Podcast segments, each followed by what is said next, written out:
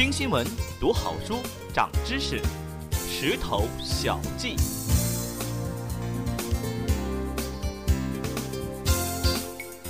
这两天有条很奇葩的新闻，说一对夫妇如愿怀上了二胎，但是他们十三岁的女儿却百般不乐意，并且以逃学、离家出走、跳楼，甚至割腕相威胁。最后，四十四岁的妈妈只好含泪打掉了胎儿。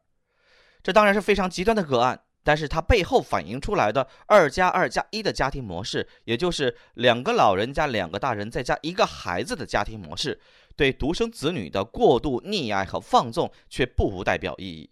而在中国，之所以存在着这样大量的家庭模式，则是因为中国独有的计划生育政策。计划生育是中国的基本国策，但是在媒体和计划生育相关的批评报道却一直是禁忌。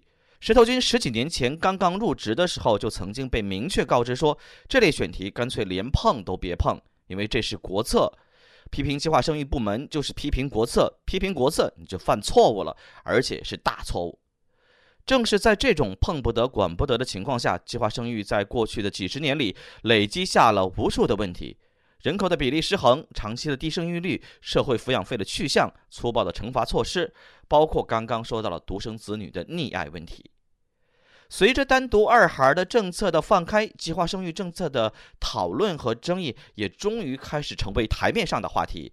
不过，很多问题到这个时候都已经积重难返了。比如，单独二孩的政策放开以后，原本人们以为会马上迎来一波生育高峰，但是各地的二胎的申请率却大大的低于预期。比如北京。去年呢，有三万多单独夫妇递交了再生育的申请，而原本预计的这个数字是五万。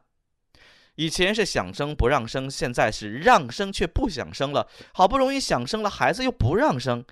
以前是为了控制人口，逼着人们不让生，现在是想提高人口出生率，人们却不领情了。这真的是相当的尴尬。不过现在不单是二胎不愿生，对于很多夫妇来说，他们压根儿就没有想过要孩子。石头君身边就有不少朋友心甘情愿地成为丁克家族。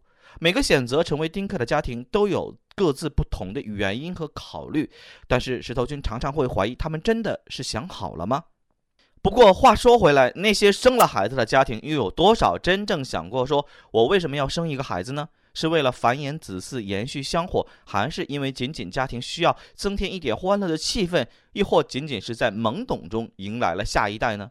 所有的话题归结到一点，就是我们为什么一定要生个孩子呢？其实这个看似前卫的话题，早在上世纪中期的一九四七年，著名的社会学家费孝通老先生在他的《生育制度》一书当中就曾经谈到过。如果你听烦了如今泛滥的情感专家们的建议，不妨听听费老先生从社会学的角度是怎么来看这个问题的。费先生有多权威？除了他清华大学教授的身份，以及他是中国社会学和人类学的奠基人之一以外，还有一点资料可以说明：据说他在英国伦敦大学写下的博士论文《乡村经济》是欧洲一些学院人类学学生的必读参考书。两点成直线，三角形最稳固。这个基本的数学原理，相信大家都懂。费孝通就把夫妇比作两点，孩子则是三角形当中的第三点。而婚姻的意义就在于建立社会结构中的基本三角。他在书中这样说道：“缔结婚约的时候，三角中两点间画了一条线，还有一点是虚悬的，两边还是虚线。虚点不是没有点，这虚点是真正在创造中给予已有的两点一个动向。三角形在创造中是一个动的事，其中包含着一般紧张和犹豫的劲儿。”这时候的男女说是夫妇，既不完全；说不是夫妇，又觉得不合适，表示着一种不稳定的关系。为什么这是一种不稳定的关系？书中说道，男女间若是只有一条直线的关系，这关系的内容实在只是两性合作，以相互的感情来维持的性爱，而性爱是流动而且是多元的，每一点和异性的人好像都能发生联系的可能。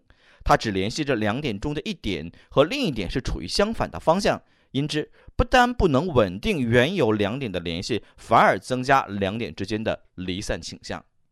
费孝通还引用美国的调查结果来证明自己的理论。据美国普查局宣布，一九二四年的离婚案件有百分之三十五点七是发生在有孩子的夫妇间，百分之五十三点九是发生在没有孩子的夫妇之间，其余不明。我们若想到所有夫妇当中有孩子的比没有孩子的多得多，而没有孩子的夫妇中的离婚数却占了整个离婚人数一半以上，很可以看到孩子稳定夫妇关系当中的作用了。费老先生不是情感专家，当然没有义务替纠结的夫妻来决定生还是不生。他只是从社会学的角度来告诉我们，父母子的三角结构是人类社会生活中一个极重要的创造。这个社会的基本结构在人类历史上曾长期的维持着人类种族和文化的延续。在生育制度中，费老先生思考的是生育制度如何形成的，又是如何影响着人类社会的世代更替。它内容的深刻和重要，远不是在这里几笔就能够说清楚的。有机会，石头君之后还会给大家来介绍。不过，他关于生育子女的阐述，或许可以给很多纠结的父母提供另外一个思考的维度。爱情是条直线，随时有折断的可能。如果想让爱情永恒，或者至少不是那么容易被折断，那就不妨把这条直线改造成一个三角形。